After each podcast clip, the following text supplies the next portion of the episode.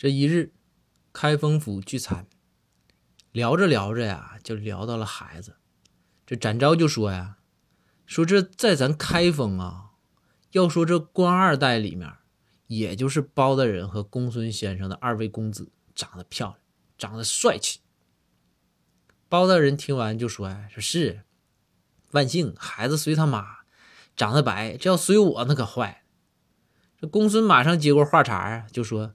是呢，大人，贵公子就是会长，专挑啊您和嫂夫人的这个优点长的。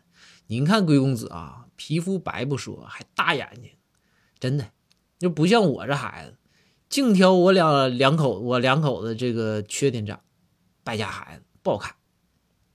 包大人呢，听完之后啊，听了听，包大人就说：“公孙，我捋捋啊。”这展昭呢说：“咱俩孩子都挺好看，你说我孩子娶的全是优点，然后呢，你孩子娶的全是缺点，你是不是在凡尔赛我呀？